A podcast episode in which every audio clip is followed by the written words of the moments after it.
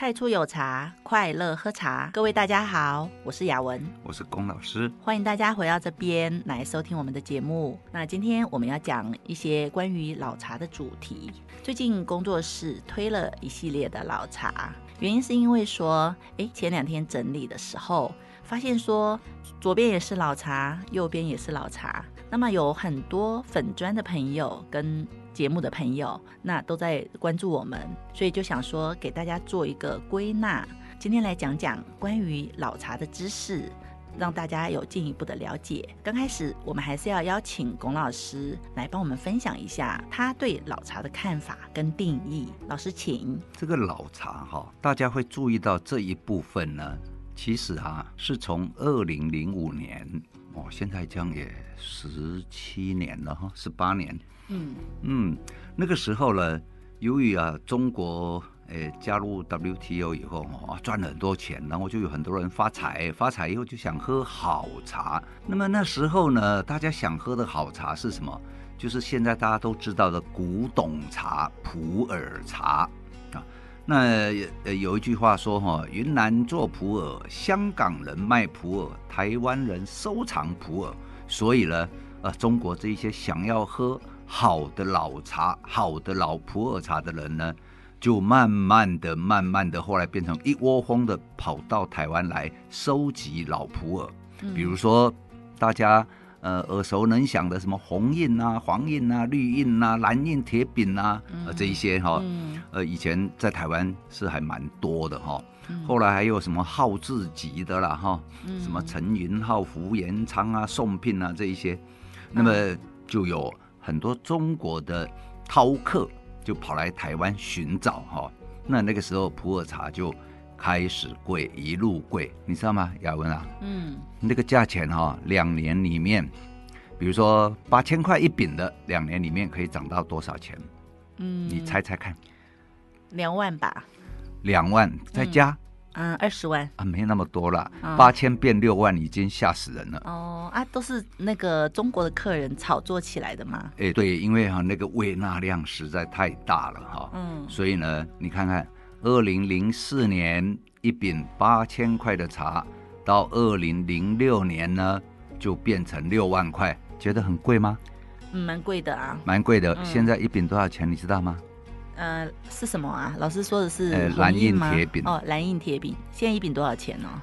啊，其实我也没有查啦，但是听说哈，也都快破百了。哦，是那我们工作室那个九七水蓝印算是吗？呃，九七水蓝印是后起之秀哦，哎，因为那个蓝印铁饼呢，到现在大概已经是超过五十年的茶，然后九七水蓝印你二零二二减掉九七，呃，也也是。嗯，三十三十年，嗯嗯，三十三十几年了哈。那有时候哈就是这样，差那一个几年，价钱就差很多。但是也不要说差很多，九七水蓝印那一天我查了一下网络哈，嗯，一饼也到了呃八十万到一百万左右了。嗯，了解。所以常常在喝的人大概会知道这个东西好喝在哪里。只是我觉得很奇怪的是，他们在为什么不在中国收，要跑来台湾收呢？哎，我刚开始不是讲吗？云南做普洱，香港卖普洱，台湾人收普洱。对，为什么？哦，台湾人收了大陆的普洱，然后中国人又现在又来回收。哎，对对对对，哦、而且哈、哦，收的差不多哈、哦，几乎一干二净了。哦，他们真的很厉害耶！我在早几年听说，他们会带着信用卡去日本收日本的一些古。古美术的一些古器具，然后也是整家店全包，然后刷那个银联卡都不眨眼的。哎，对，所以哈、哦，那么在这一种情况之下呢，大家慢慢的就说，那这个是古董普洱哈、哦，嗯，呃，既然呃五十年的可以卖到一百万，那台湾的。回头来看台湾的古董茶，也就假如说以五十年来讲，比如说工作室有一个老五六啊，嗯，对啊，那是哎，那没有五十，没有五十年吧？呃，民国五十六年到现在刚好五十五年。哦，那最老的，哎，对，嗯，那那个五五十年的茶，普洱茶现在一饼破百万以上台币啊，嗯，那一饼是多少？三百五十四公克，然后呢，经过五十年以后。它会磨损，差不多三百三吧。啊，差不多，差不多。嗯，对，还有一些变成屑屑啊，或再更加风干。对，哈，那么所以说，由于那样子呢，大家就开始回头看看台湾呢，那时候看五十年的茶怎么样，四十年的茶，三十年的茶。后来大约是在二零零八年到二零一零年左右哈，我忘记确定的年份。那么有紫藤庐的周瑜先生呢，就邀请了茶界哈一大票人呢，呃，大概三十几位吧哈。嗯，在紫藤庐里面呢，就来开了一个讨论，什么叫老茶？嗯，来。老师那时候也在场吗？啊，是的，我也被邀请在场。哦，嗯、啊。那么，比如说大家比较熟悉的啦，詹勋华老师啊，周瑜老师啊，他们都在，还有沈敏、嗯、沈武明老师，他也在哈。嗯嗯。所以那时候那个那个会是主题是在讲台湾的老茶。哎，讲老茶要怎么定义？什么叫老茶？哦，那老师是。到会者，那可以告诉我们一下结论是什么吗？经过大家哈非常热切的讨论三个小时以后，有一个结论出来了。嗯，这个结论呢，就是说这是大家的共识啊，说一个茶经过若干年后，哎，若干年哈，没有讲定位是几年哦。嗯，若干年后，陈化出某一种特别的味道。嗯，这个也蛮模糊的，哎，也蛮模糊的，叫做特别的味道。那总之结论就是这样子嘛。嗯，所以叫做老茶。哎，对对对对，这个我觉得说了跟没说一样，哎，没有人提出质疑吗？因因为大家没办法下一个定论，所以呢，我个人呢就在这一个呃四年前，那我呃五年应该五年了哈，我出太初有茶的时候呢，我就把老茶哈。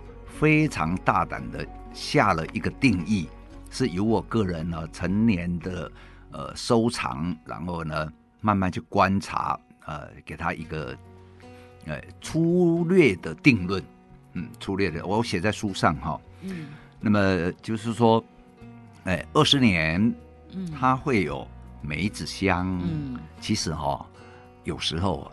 五年也会有梅子香啦。对，我有闻到五年或十年的茶，然后可能是跟它的存放的有关系哦。嗯，存放的空间啊、环境啊，或者是那个茶当时在制作的时候的某一些条件所变化出来哈。哦。哎，二十我就定说二十年有梅子香，嗯，然后呢，三十年有木质香，四十年有药香。比如那个药香哦，你不要以为很怎么样。就是你们在喝仙草，修仙草啊！现在冬天如果到了，就很多人买这个烧仙草。嗯、那茶里面如果有烧仙草的味道，那大约就是三十几年到四十年。嗯，然后呢，如果说，呃，我现在讲的是自然变化哦，嗯，到五十年呢，哎、呃，会有人参的香味。老师讲这个是原茶放老嘛，就是没有经过烘焙的。呃，原茶放老也会，然后哈、哦、有经过烘焙放老哈、哦，它还会有一些特别的香味，比如说巧克力香。嗯，对。哎，这一个也是有，呃、最近有一支就是还蛮有巧克力香的，甜甜的。那这个巧克力香哦，也是就是说呃学术单位研究说一派，然后这一个市场哦的呃实战派又说一种了哈，所以说巧克力香呢是一个被大家所呃争论。的一个焦点，说茶有巧克力香到底好或不好哈？那这个呃见仁见智了哈。嗯，总之呢，我在太初有茶里面提出这样子的观点之后，哎，很有趣哦，到现在没有人来挑战呢。哦，对呀，哎，其实我蛮想挑战的，我可以挑战吗？嗯，可以啊，因为老师说。当然讲的是一个概括嘛，二十年有青梅香，三十年有木质香，四十年有药香，五十年有生香。但是有的时候喝到哈，比如说二十年到三十年中间，诶，它就是有一个不明显的界限，它的味道就是也不梅。也不木质，那又梅又木质，那这个要属于哪一种的香呢？对，所以说我我刚刚讲的那一个哈，就我们用十年做一个断代这样，嗯啊，每一个十每隔十年，因为那是我在观察上来讲，这样是比较没有很大的争议的一种定论了哈。嗯。那么当然你在呃科学上呢，你会谈到这个核变啊，就是变成越来越颜色越深哦，核核色的核核变呐哦。然后至于那个青梅香呢，其实它是由氨基酸转化出来的哈。嗯。那么我当时会定二十年，是因为它转换到二十年的时候呢，由氨基酸降解成为墨石子酸。嗯。那个气味是很稳定的。那有的二十年的并没有这个香，那它也算它它也算是老茶呀？对，这就是问题来了。嗯、有的人那个茶放在冰箱放二十年，嗯，放冰箱放二十年，但是你如果拿到有温度的地方，其实喝起来是有梅子香。我刚对我刚刚说的是，有的二十年的它未必有梅子香，就是有的老茶其实它什么香都没有，或者像我们今天下午喝到一支学生带来的。号称是三十二年的茶，嗯，但是也没有哈。对啊，就是没有什么味道，然后就觉得蛮怪的，也没有该有的梅子香，因为它我们最后看叶底它是拼配的。也没有嗯梅子香，也没有木质香，嗯，对啊，就有一个很奇怪的，不晓得什么味道哎。可是你能说它不是老茶吗？不，我是有闻到它存放在仓库的气味。哦，就是仓库味嘛，对不对？对对对对，嗯。对，所以我想请老师帮听众朋友厘清，就是说，嗯，那如果有的时候他们去买，是否没有这种香，就不能认定为它是正规的，或者是比较好一点的老茶呢？可能还是有别的条件吧。嗯那那个是蛮复杂的啦，哈，那那那个很复杂。不过再复杂呢，我想有品饮过的人累积经验哈，还是比较实在。那么雅文哈，你这几年哈老茶喝了不少，哎，对，那些如果都换算成现金的话，哎，你那个肚子哈是金肚子啊，喝的喝掉的都不算，吃掉都不算。哎，对，不是没有金肚子，起码有金喉咙啊。嗯，是自己觉得是还蛮感恩跟幸福的。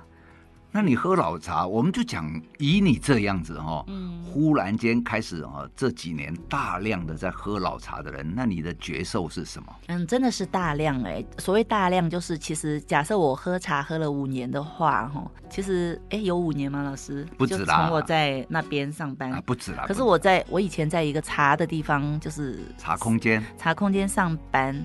那其实因为员工的资历不够啊，那也没有喝到老茶，所以有啦。老板不是都把喝剩的给你们？啊、呃，对，有老板有喝有一次泡那个龙马铜器嘛，啊，还是什么？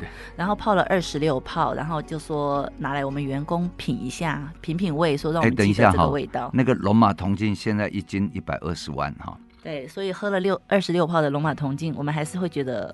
值值得嘛？但是我那时候就是是不晓得什么原因哈，自尊心还是什么的，我就没有喝，因为我想说他喝六二十六泡，然后又在聊天，里面一定有很多口水，所以我也我也不记得那个味道，所以基本上我觉得我以前在那个空间上班，我是没有喝过老茶。然后重点是我那时候，我虽然天天接触到茶跟。对，来泡茶的客人，还有就是同事也是都懂茶的。我那时候觉得老茶有什么好讲的？就是对、啊、就是以前人家卖不掉的，是啊、呃，不好的东西。因为通常我们一般的观念是滞销的东西放到现在到底是怎么好？就像名牌，呃，那时候的 Gucci 啊，还有 Chanel 放到现在，谁会喜欢啊？多么要穿当季新款。哎，对这个哈。哎，这是一种流行啊。那其实口味哈、哦，流行。哎，口味也是一种流行。嗯，由于呢，我一开头就跟各位讲说，由于中国来收台湾收藏的老普洱，嗯，所以呢，呃，那个普洱茶的价钱一直起来，一直起来哈。然后大家回头再看台湾的老茶的时候呢，哎，这个口味。有的哈，比如说老普洱里面有的，台湾老茶里面也有啊。嗯，那么呃，台湾的老茶又那么便宜，那个时候真的很便宜了，几千块一斤呐。嗯，啊，那么所以大家回头就开始，那我就不要喝普洱吧，那么贵哦，普洱拿去卖换钱，然后换着钱来买台湾的老乌龙。对，而且而且刚开始大家喝普洱的时候，就大家对老普洱或者是普洱会有一个臭普味的认知，哎，臭普得啦、嗯。对，所以大家可能开始转向老茶。对，但是像我刚开始喝老茶，我有时候喝到好喝的，有时候喝到有一些怪怪味道的。其实我也是在不懂的时候，我也觉得嗯，我很排斥哎、欸。好，那你觉得什么是怪怪的味道？嗯，就是有的时候会有一些仓库的味道，或者没有像老师讲的，二十年有梅子香，三十年有木质香，四十年有药香，五十年有生香。嗯，我那呃，当然现在这个东西其实对听众朋友来说可能有点模糊。那我用我自己个人的经验，哎，等一下，要不要？这听众光这样听哈、哦，嗯，真的会不清楚。啊、然后工作室是不是有办什么老茶的呃茶会或品尝会吗？对啊，工作室就是每个星期三都会有一个老茶品尝品尝会，那会依据客人的需求，比如说如果今天要喝神仙级的陈阿俏，那费用就稍微高一点点，也是、哦、物以稀为贵，这没办法。其实也没有很高啦，就是三千块以内。现在陈阿俏，你去网路查，一斤六十万台币嘞，哎，但是比那个老普洱还是便宜啊。嗯、对。嗯，对啊，没错。然后可是陈阿俏虽然说有有一些茶流落到江湖，但是因为存放的不同，所以有的时候我也有朋友喝到说有那个优酪乳的味道，所以我不晓得到底什么味道。因为我喝到我们工作室陈阿俏是每一支都非常非常的美，那有一支是原茶放老，就是阿俏是自己做的，那这支是有那个嗯。你说它梅子香吗？反正就是它会让你呃喝下去，让你生津，口水变得甜甜的，然后就觉得哦，真的，呃，整个神清气爽，非常的舒服的感觉。因为茶做的好就是这样。民国七十三年的茶。对，民国七十三年。现在一百一十一年。嗯。哎，三十七年。三三十八年了。对啊，它还有。这么美的味道，我我无法形容哎，它就瞬间把你的口水变成泉水。我觉得这句话很应该是很贴切，口水变成泉水。哎，那个甘甜的感觉，还有舒爽。就它首先让你生津，让你满嘴都是口水，最后那个口水你再吞下去，你真的觉得好像在吞泉水的感觉。哦，对。对，那我就一个诶，从无到有、无知到有知的那个小白来分享老茶的品饮经验。就是我把老茶喝老茶的阶段分为四阶段。哦，对，那第一阶段就是为初阶。那初阶的意思就是说，买一支比较近代的，比如说十五年以上到二十五年好了，嗯、就是用十年的十年的时间来看，平均值还是抓在二十年了哈。嗯，对，二十年、二十五年几乎都有。青梅香啊，对对对对，所以我们如果要找那个主香调，就像香水一样，它会有个主香调，所以我会用主香调去寻找。我先找到我喜欢的主香调，然后我再去试用，我再来喷，喷了再看前香、中香、后香是什么，这样比较有方向可循。所以喝老茶也是一样，就是刚开始找一支出街的，差不多十五年到二十五年的，那中国的普洱也好，台湾的老茶也好，那去找到说。这个年份的茶，它有一一个什么样主要的味道？那主要的味道找到之后，看是不是自己喜欢的，然后还有价位，因为通常比较年轻一点的茶，嗯，会相对价格可能会少一点点。对呀、啊，那如果很贵的话，就买少一点嘛。如果是十五年的普洱，价格好像也不会很高嘛，哈。呃，看怎么卖了，但是我们工作室就没有很高，就想说，呃，呃，分享用分享的方式让大家慢慢学习喝老茶。本来推广就是不能把价格定得太高嘛，嗯，对。那初阶过了就是中阶，那中阶的话，我就会建议大家就是开始进阶嘛，因为二十五年的已经喝过了，那。从二十五年到三十五年，然后去看这段时间的主香调是什么。那如果就是像老师讲的，有木质香，然后木质香之外还有什么香？还然后还要考虑说耐不耐泡。然后当然最后还是要考虑到钱的问题。如果可以的话，就买个二两或者一百克或四两来试试看。因为我觉得任何的东西，你在旁边说或者旁边看，或者是我告诉你。你都没有办法体验的。其实人生本来就是要自己投入进去体验呐、啊。那我也是因为体验了之后，我才可以跟大家分享这些。不然的话，我就是纸上谈兵。对，对我讲的很很，我讲，我觉得我已经把我所有的知识讲给你们，你们还是听不懂。对，嗯、说得很清楚，然后大家听得很模糊。对对对，所以第啊，那那个中哎，初阶中阶都喝了，哎，慢慢慢慢发现说自己的品味开始好像。有一点进步了，然后自己喝了之后身体也很舒服，那么我们就开始进阶。那进阶部分我就建议可以喝一些得奖的茶。那得奖的茶，诶，我们我们工作室也参加过老茶的评比。哦，对哦，对，拿了金牌奖，还不好意思拿过两次。对对对，那也蛮幸运，就是拿有拿到金牌奖，就是头等奖的意思了。对对对，但是也不一定要跟我们工作室买啦，就是去外面可也可以找得到的话，哎，我们信任主办单位。对对对对，就是好得奖的茶，嗯，是好在哪里呢？因为评审哈，他其实也是蛮专业的，他一定会用专业的态度在看待这个市场大众喜欢的茶。那我们基本上我们都是先去经典嘛，先去看经典款是什么，然后把它喝懂、喝熟悉，让身体去适应。那如果还觉得不够，慢慢的进阶，我们再来喝神级的茶，比如说陈阿俏的茶呀。然后康青云的啊，何延敦的啊，这些都是大家叫得出名字的，当然可以去选适合自己体质的茶。那这个就是后续的，其实这个也是可以消费得起的，因为你不一定要买一斤啊，你买少少的就好了。我是觉得哈，嗯，因为这这一种东西哈，说买一斤，人家。有时候店家也没有一斤可以卖啦，对，因为这个东西是喝一泡少一泡，嗯、然后越来越少，不是现在没有生产茶，嗯、而是呢，嗯、这茶生产之后经过时间的陈化，五十年啊，哎，嗯、各位听众啊，各位朋友啊，对，五十年，你觉得五十只是一个数字吗？从那个娃娃出生到五十年，都变成什么半百老翁了耶？对呀、啊，有的人就是。其实老茶就是喝一个岁月吧，嗯，人有的时候还不一定能活到五十年呢。嗯，对呀、啊，那茶老茶就是越喝越少。像我现在，如果要再喝一支五六十年的茶的话，我大概要等到一百岁吧，九十岁、一百岁、八十岁、八十岁、九十岁、一百岁、八十岁，我可能已经。连茶都泡不动了，我只能让人家泡给我喝。所以趁现在大家就还年轻，还可以动的时候，如果有在喝茶，可以慢慢尝试喝一些清香茶、焙火的茶跟老茶，因为台湾的茶是全世界最美的茶。所以哦，呃，老茶或者是价钱稍微高一点，但是这是用一点我们看得到的金钱买了。买不到的时间的价值，还有前人的经验跟过去土地环境的一个了解。是的，嗯，对。那今天因为时间的关系啊，我们就暂时分享到这里。如果各位对老茶还是不甚了解、不清楚，那我们有两个方式：一个是可以跟我们工作室买一些少量的老茶回去自己泡着喝，或者分享给朋友；另外一个方式就是欢迎你们来我们工作室。来参加我们的茶会，我们面对面讨论分享，那也度过一个愉快的下午。